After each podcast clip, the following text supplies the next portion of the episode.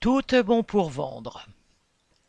Si à Chartres, Novo Nordisk investit 2,1 milliards d'euros pour fabriquer son médicament Wegovy, dans le monde, le Trust a déjà investi 10 milliards d'euros en 2023 et il entend bien en tirer des profits faramineux.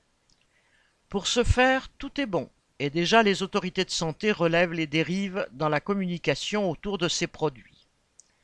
Alors que le Wegovy est autorisé en France, ces indications sont très restrictives, le produit devant n'être utilisé que chez des personnes présentant une obésité de classe 3, dite morbide, avec au moins une autre maladie cardiovasculaire ou une dyslipidémie ou une apnée du sommeil.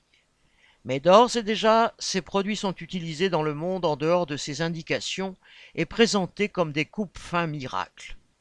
Tout est bon pour les banaliser, des réseaux TikTok aux publicités où Elon Musk annonce avoir maigri de 15%.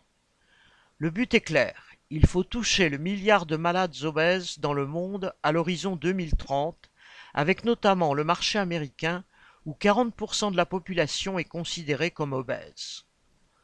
Or, ces pilules miraculeuses, entre guillemets, est d'abord et avant tout un médicament et n'est pas sans risque.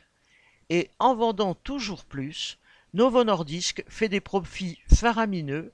Avec 400 millions d'euros en bourse, il pèse plus lourd que LVMH.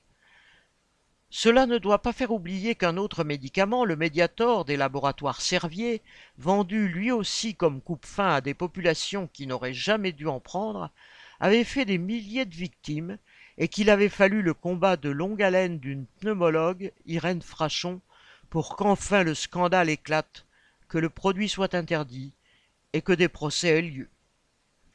Cédric Duval